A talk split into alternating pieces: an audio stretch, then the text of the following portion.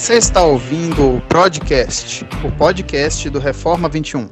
Eu sou o Daniel e nós estamos hoje aqui com o Josa, o Chus, o Bimbato, o Bob e a Nayara.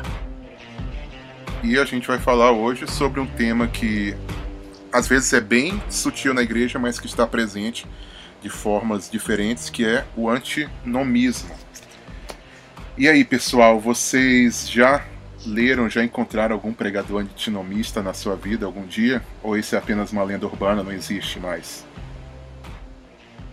Acho que a questão é mais quem nunca encontrou, né, um pastor assim. Hoje em dia acho, acho que, que a, a posição mais comum é esse antinomismo. É, eu acho que não é uma coisa assim tão, tão escancarada a ponto de de, de, você olhar e o cara, ah, esse cara é antinomista ou, ou não, mas acho que é muito, é algo que influencia muito, muito da pregação que a gente vê por aí. E, e acaba que, que, em maior ou menor grau, é muito difícil você encontrar alguém que você nunca ouve alguma coisa e fala assim, ah, isso aqui tá parecendo um pouco antinomista. É, se você parar a pensar, é, talvez a gente tenha tendências antinomistas em nós mesmos. Todos nós temos leis favoritas que nós gostamos de cumprir, leis que nós não gostamos de cumprir, né, racionalizamos algumas coisas, então não é algo que é, estamos ilesos. Né? Todo mundo pode ter essa tendência de de alguma forma negar a lei.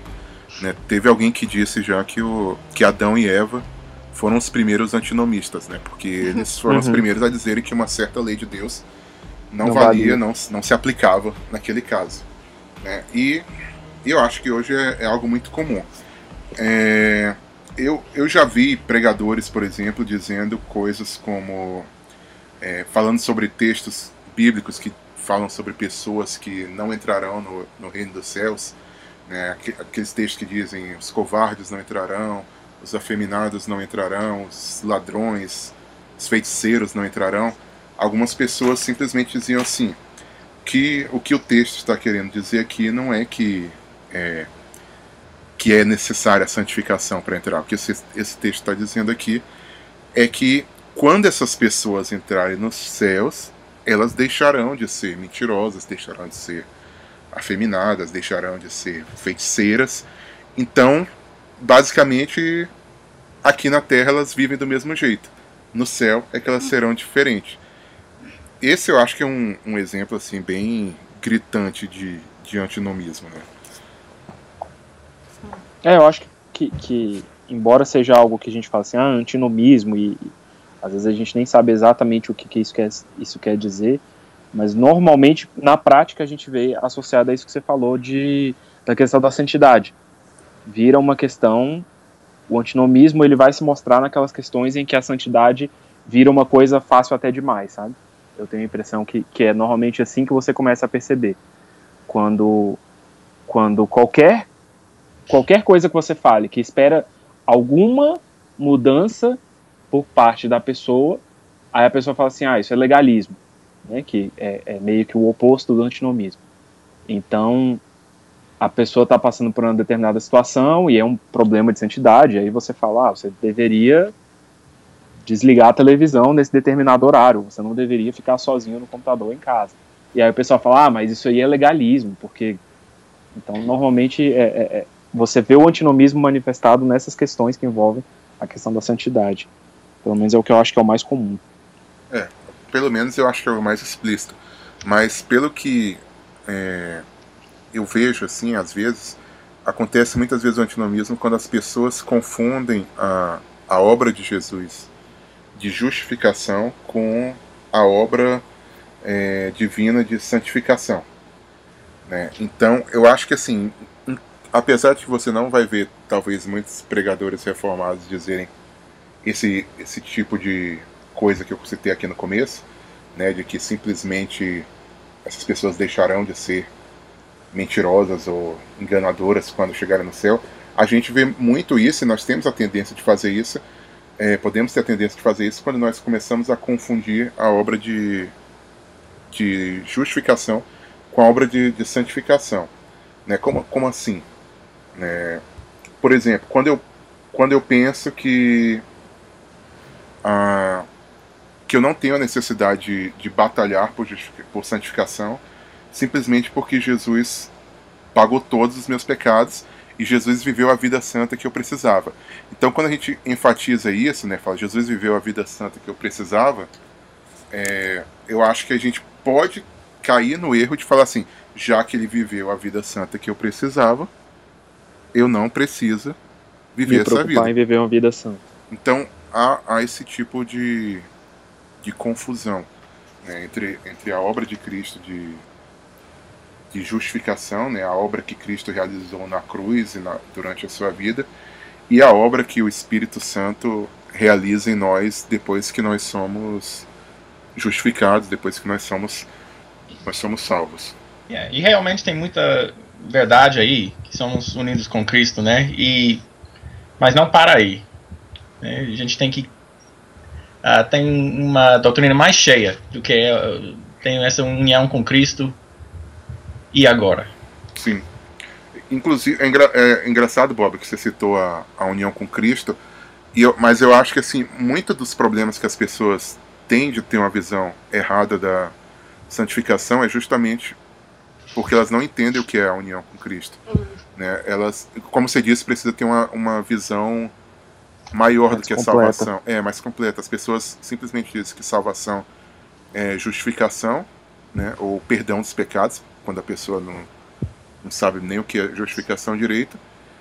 E a obra de santificação, ela não é incluída na, na salvação, quando a Bíblia deixa bem claro que a, a santificação é parte da obra de salvação. Nós somos salvos dos nossos pecados, é, não apenas da, da culpa dos nossos pecados, mas também do poder do pecado. Né? E eu acho que isso acontece porque as pessoas têm uma visão da união com Cristo que é, não consegue entender que a, a santificação é parte de, dessa união. Né? Eles pensam que é simplesmente a, a, é, a justificação. Né? Eu acho que o livro de Efésios traz isso bem claramente quando fala nos primeiros três capítulos de doutrina, quem somos nós em Cristo, o trabalho regenerador de, de Cristo na cruz pelos eleitos. E aí os capítulos 4, 5 e 6, eles vão falar exatamente sobre isso. E Paulo começa falando, é, portanto, eu, portanto, é, rogo-vos, irmãos, e aí ele vai falar como que nós devemos andar por causa do trabalho de justificação, que já foi um, completo por Cristo na cruz. Então ele nos desafia a viver da forma dos que os capítulos 4, 5 e 6 uh, ah, estão descrevendo pra gente. Então isso é exatamente o oposto do que o antinomismo está. E, e Efésios, Efésios é um bom exemplo. Um, tem três capítulos sim de, de, doutrina. Doutrina indicativa e depois tem três capítulos de uh, imperativos. Imper, imperativos. Uhum.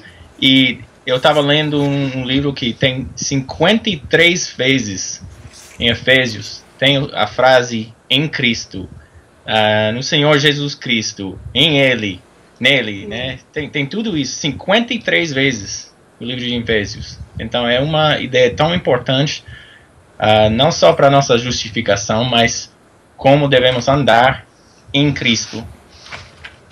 Sim. E, e é, é, curioso que é, nessas áreas de Efésios em que ele fala da obra que foi feita por nós, né, em Efésios 2 ele vai mencionar as boas obras que de antemão foram preparadas para que Exato. nós andássemos.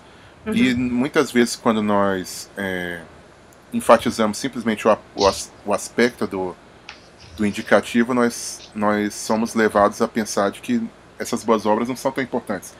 Mas elas estão estão dentro ali do, do indicativo da área doutrinária, entre aspas, de, de Efésios. Né? No momento em que Paulo está falando sobre a obra de Cristo que foi realizada por nós, ele incluiu ali, né, nessa predestinação, né, nessa soberania de Deus, ele incluiu obras que foram preparadas de antemão. Né? E eu acho que o, que o, o antinomismo, assim, a, a, aqueles que rejeitam essa ideia de que as boas obras são importantes, são uma parte vital da vida cristã e até assim, tomando um pouco de cuidado, da salvação do crente, né, essas pessoas é, elas não compreendem muito bem o que significa esse em Cristo, né, o que é estar em Cristo. Como que uma pessoa está em Cristo e não é santificada? Né, como, como que uma pessoa é, tem um relacionamento com Cristo, é, se achega à cruz de Cristo e não é e não é purificada. Né? Uhum. Então, aqueles que enfatizam a graça de Deus, a, a, não a graça, mas mais a justificação, né? o perdão dos pecados, sem levar em consideração é, essa vitória também sobre o poder do pecado nas nossas vidas, essas pessoas têm bastante tendência é, antinomista. Né? Mas é curioso, Josa, isso que você acabou de falar, porque o que normalmente quem tem essas tendências vai, vai, vai enfatizar exatamente isso que você falou que não era, que é a questão da graça. Uhum. Eles vão falar que assim, ah, o que a gente está pregando é graça, porque se você prega algo diferente, se você diz que, que, que há alguma necessidade de obras, então já não é mais graça. Sim. Né, e, e imagina você falar que, claro que a gente tem que falar muito bem, há, há necessidade de obras para nossa justificação? Não. Agora, há necessidade de obra para nossa santificação? É nesse ponto que o, que o antinomista e o, e o reformado eles começam a divergir, porque o é, reformado é, historicamente vai dizer: sim, a santificação inclui uma pessoa fazendo boas obras. A pessoa deve batalhar para fazer boas obras. A pessoa deve procurar meios de crescer em, em santidade. E esse é um engano que às vezes é, alguns, alguns pastores reformados, alguns é, teólogos reformados é, até caem. Né, e a gente às vezes fica um pouco assim, sem jeito de citar nomes, mas por exemplo, é o caso que aconteceu com aquele pastor da Flórida, né, o, o, o. Ele tinha a ideia de, ele oferecia a ideia de que a, a santificação é simplesmente você retornar à obra de Cristo. Né, eu vou citar as palavras dele, para não dizer que eu estou é, distorcendo, mas em determinado momento de um dos livros dele, ele fala que santificação é o esforço diário de retornar à realidade da nossa justificação. Então ele diz assim: né, nós temos trabalho para fazer, mas o que é exatamente esse trabalho? É melhorar, se esforçar, orar mais, se envolver mais na igreja, ler mais a Bíblia? O que, que Paulo está nos exortando a fazer? Ele vai dizer que Deus trabalha a obra dele em nós e essa obra já está completa em Cristo. Nosso esforço, portanto, significa chegar ao maior entendimento da obra de Deus. Uhum. E isso não é santificação. Né? Isso é importante? É importante você retornar diariamente à sua justificação? É. É importante você é, saber que Cristo pagou pela culpa dos seus pecados? É, é, é importante você chegar ao maior entendimento da obra de Cristo? Claro, é importantíssimo. Por quê? Porque isso vai aumentar o seu, o seu senso de gratidão isso vai te motivar a buscar mais a Deus. Mas a obra de santificação é muito mais do que saber que Jesus cumpriu, é, retornar, relembrar que Jesus cumpriu a sua obra. Né? Isso, é. Oi, pode falar. Não, pode continuar. Assim, Não, pode. Depois. Não, é porque eu, eu ia trazer aqui a, a o, o, que, que a própria confissão fala de santificação, né? Uhum. Eu acho que é interessante que ele fala o que são eficazmente chamados e regenerados, tendo sido criado neles um novo coração e um novo espírito, são, além disso, santificados, real e pessoalmente, pela virtude da morte e ressurreição de Cristo, por sua palavra e por seu espírito, que nele habita. O domínio de todo o corpo do pecado é destruído, as suas várias concupiscências são mais e mais enfraquecidas e mortificadas, e eles são mais e mais vivificados e fortalecidos em todas as graças salvadoras, para a prática da verdadeira santidade, sem a qual ninguém verá o Senhor. Aí ele vem aqui numa parte que eu achei até bem bonita, que ele fala: Nesta guerra, embora prevaleçam por algum tempo as corrupções que restam, contudo, pelo contínuo socorro da eficácia do santificador Espírito de Cristo, a parte regenerada do homem novo vence, e assim os santos crescem em graça, aperfeiçoando a sua santidade no temor de Deus. Sim. Eu acho que é interessante trazer aqui a confissão até para dar um contraponto, né? Da, se, vocês estão falando da, da, do, da visão errada da, da, do que, que seria a santificação, então acho que é bom trazer a confissão para dar uma esclarecida, né? Isso, muito bom. O que, que é. Uhum, sim. Então, assim, é, é, muito boa essa citação, e se você continuar lendo a, a Confissão de Westminster, você vai ver que em vários momentos ela vai falar obediências aos mandamentos como parte da fé salvadora, é, ela fala de ameaças e promessas de Deus para a vida futura e a próxima.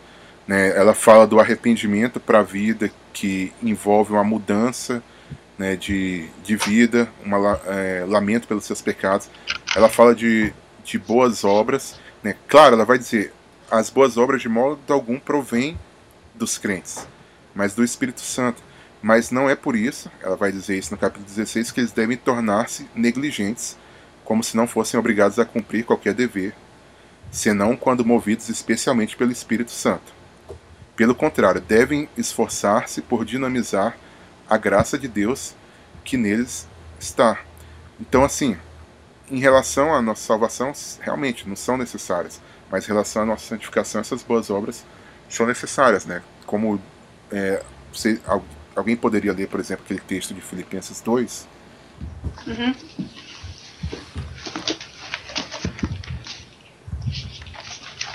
Ah, Filipenses 2, 12 diz o seguinte: Assim, pois, amados meus, como sempre obedecestes, não só na minha presença, porém muito mais agora na minha ausência, desenvolvei a vossa salvação com temor e tremor.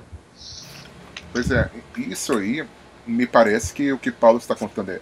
é você pode ler o 13 também, Nayara? Claro, porque Deus é quem efetua em vós tanto querer como realizar segundo a sua boa vontade. Então, assim, claramente Paulo está dizendo que essa é uma obra de Deus, mas ao mesmo tempo ele está dizendo que é uma obra, ele está dizendo que é uma obra que envolve o, o trabalho do cristão. Uhum. Né? É uma obra imperfeita, é uma obra que não vai se tornar perfeita aqui, mas é uma obra que é, que é realizada né, aqui, aqui na Terra e que envolve a nossa nossas atitudes, envolve nossas boas obras, envolve nosso arrependimento para a vida. Né? Então, não é algo que, que envolve simplesmente, sei lá, sua mente, né? simplesmente um retornar, e não é algo que, eu não sei, às vezes pode soar para alguns até, poderia soar para alguns até mágico, né? Então, é, por exemplo, tem uma pessoa que está lutando contra um vício em bebida, um vício em jogo, ou uma pessoa que tem ataque de raiva, e, claro, ele voltar para a justificação é importante, mas não é só isso. Né? Ele, ele tem que procurar é, maneiras de, de escapar desse tipo de coisa. Né? Ficar longe da bebida, ficar longe de um cassino, por exemplo. Né? Ter uma pessoa supervisionando ele, é, alguém que tem problema de pornografia, ter sempre alguém, o computador na sala. Né? Então, não é simplesmente volta para a justificação, isso é importantíssimo, mas procure maneiras práticas de, de se afastar desse pecado e de crescer na fé. E aí talvez isso vai incluir algumas coisas que alguns vão dizer, ah, isso é legalismo, que são as coisas justamente que, que, que foram listadas na, naquela citação. É orar mais? Sim, às vezes é importante, ou sempre é importante. É, se esforçar mais para fugir desse, dessa tentação? Sim. Se envolver mais com a igreja? Sim, se for uma igreja saudável, por que não? É, ler mais a Bíblia? Claro, qual, qual, desde quando fez o mal, né? Então, com alguém que está batalhando, alguém que está buscando santificação. Né? Então, assim, é... e, pode falar. Não, é interessante porque isso, isso que você falou, eu estava pensando aqui agora. É, vira algo muito subjetivo.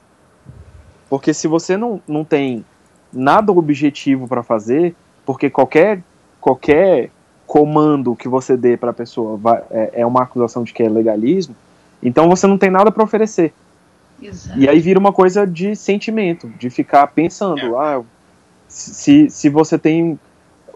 Chega um cara que confessa que ele tem um ataque de raiva e bate na esposa ou nos filhos. E aí você fala assim, ah, você tem que sentir no seu coração que Cristo já fez tudo por você e você não precisa fazer mais nada.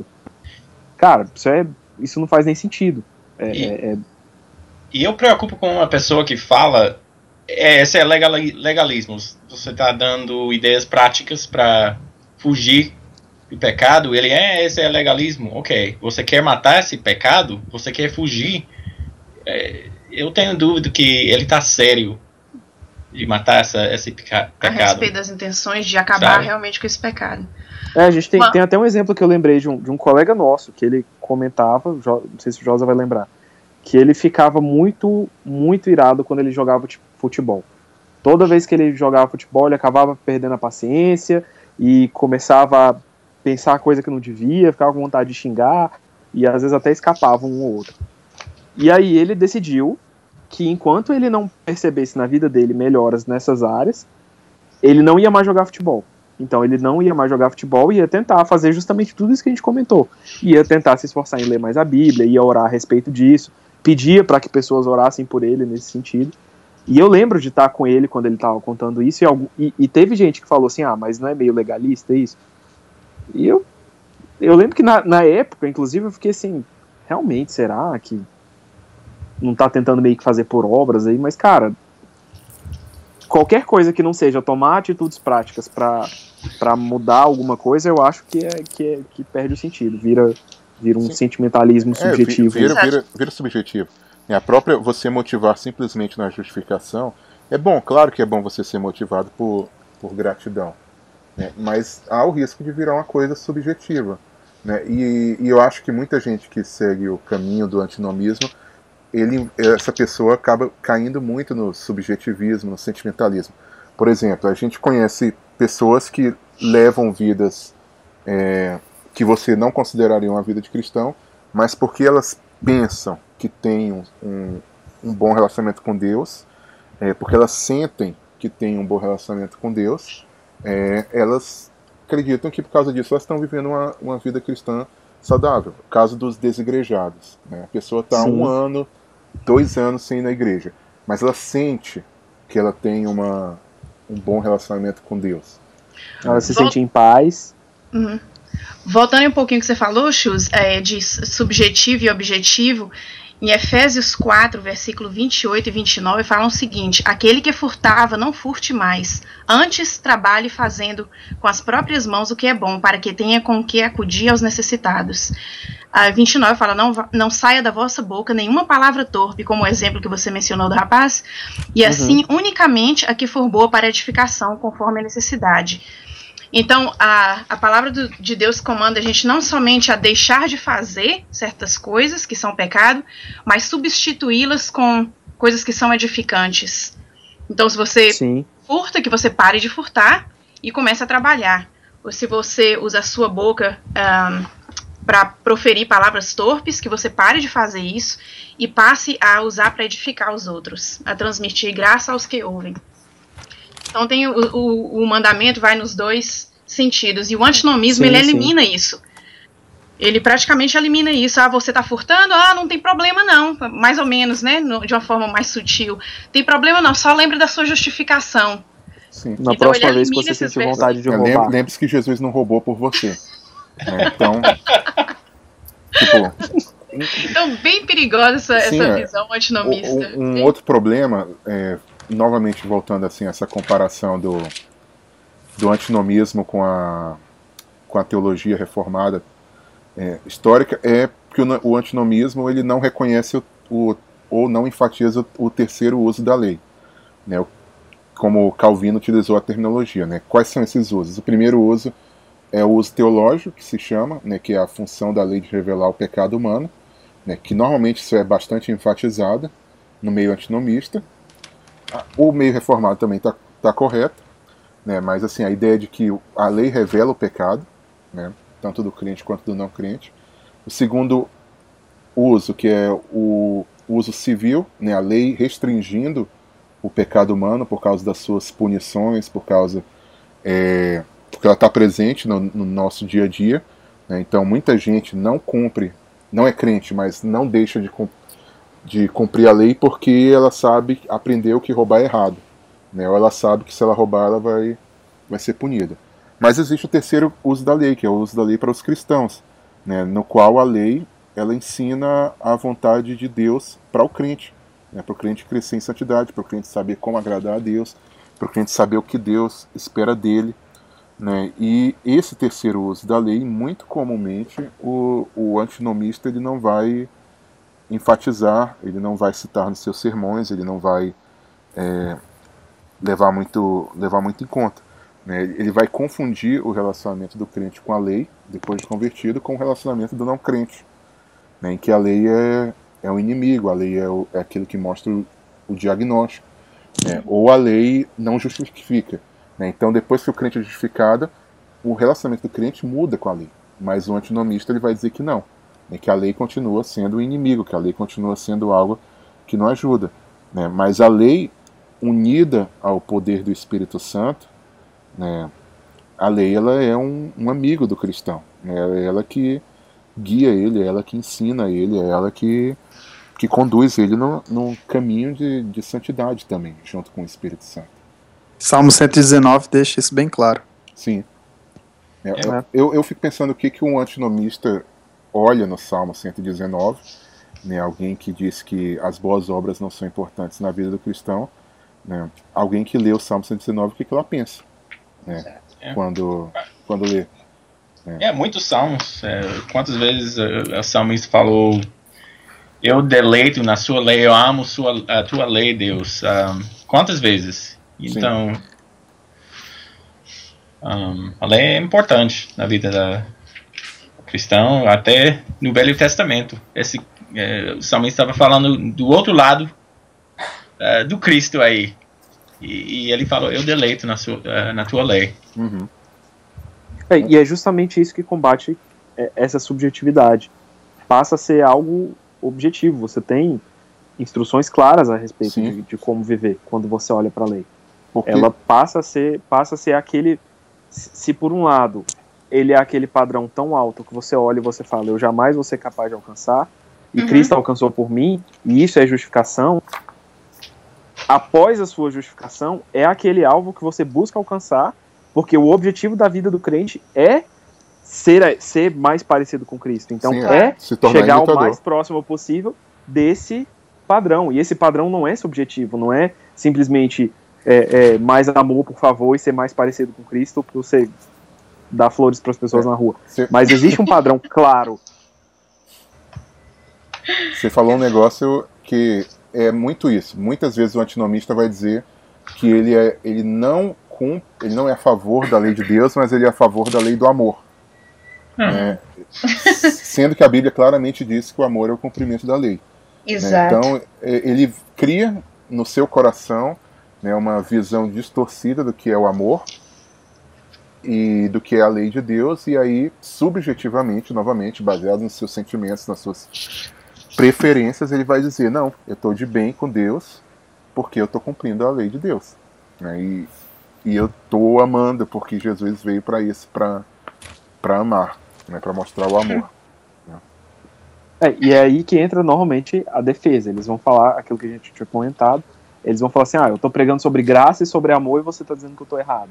Que eu tenho que falar assim. As pessoas, se, se vocês estão dizendo que querem que eu pregue sobre menos graça, eu tô pregando graça demais, é amor demais, é isso? Como quem diz, eu tô falando só de coisas boas, eu não posso ser condenado por falar de coisas boas. É, o nosso problema não é só o que a gente fala, né? O que a gente deixa de falar também pode dizer muito sobre a gente. Né? É, outra coisa importante, assim, nosso tempo já está caminhando para o fim, é que a, as boas obras elas nos dão mais segurança também da nossa salvação, né? Que é algo que o antinomista é completamente é, contrária a essa ideia de que as boas obras dão uma segurança para o crente. Elas não são a base da nossa segurança. O crente não deve se guiar unicamente por elas, mas elas são importantes para aquele crente que está, às vezes, batalhando com a sua fé, você lembrar. Mas você lembra o tanto que você cresceu? Você se lembra como você batalhava antes e hoje você não batalha mais? Você vê o avanço que você está passando. Claro, não é um caso que vai se encaixar com todo mundo. Tem gente que vai passar em situa situações difíceis na vida. Né? Mas é algo que faz parte da, da vida cristã. É algo importante na vida do, do crente. É verdade. Hum, eu, eu não sei se vocês têm alguma coisa mais para complementar. Se você tem, tem uma coisa, é, eu não sei se vocês falaram disso enquanto eu tinha caído. É... Você caiu. Caiu? a conexão, gente. Ah. a conexão caiu. É, e aí eu perdi alguns minutos da conversa. Mas tem uma coisa que eu acho bem interessante, é que é, esse questionamento não parecia ser nem de longe parte da cosmovisão do pessoal que fez uh, não, uh, os catecismos. Quando você vê como, ele, como os catecismos apontam para os dez mandamentos, as perguntas são tipo, quais são os pecados que esse mandamento proíbe, quais são os deveres que esse mandamento exige. E isso não é colocado como uma coisa ruim, nem como uma coisa que não é para o cristão. Uhum. Pelo contrário. Então, assim, eu, eu tenho certeza que o, o, antinomismo ele se manifestou de outras formas ao longo da história, mas é, quem tem uma herança reformada para olhar, tipo, deveria achar muito estranho Uhum. a, a, a ideia. Simplesmente pela linguagem que a gente está acostumado a usar, não combinar nem um pouco com, com o que está sendo ensinado. É Exato. verdade. Verdade. Bom, é, finalizando, eu vou procurar um link de um texto muito bom do puritano Anthony Burgess, é, em que ele cita 13 razões porque as boas obras são necessárias na vida de um cristão. Né? O primeiro item que ele vai dizer, não vou citar todos aqui, mas ele vai dizer, vai nos lembrar que elas são fruto e o objetivo da morte de Cristo. Né? Então elas não são simplesmente algo que Cristo não considera importante. Né? O próprio Cristo morreu para que nós caminhássemos nessas boas obras né, que foram de antemão preparadas para nós. Então, que isso fique sempre em nossas mentes, que isso fique em nossos corações e que isso fique também na nossa prática, né? Com certeza. não apenas nas nossas mentes, não apenas. Algo mais, gente, para completar? Não, Não, acho que é Eu isso. acho que só isso. Então é isso, pessoal. Obrigado por ouvirem a gente mais uma vez. Fiquem com Deus e até a próxima.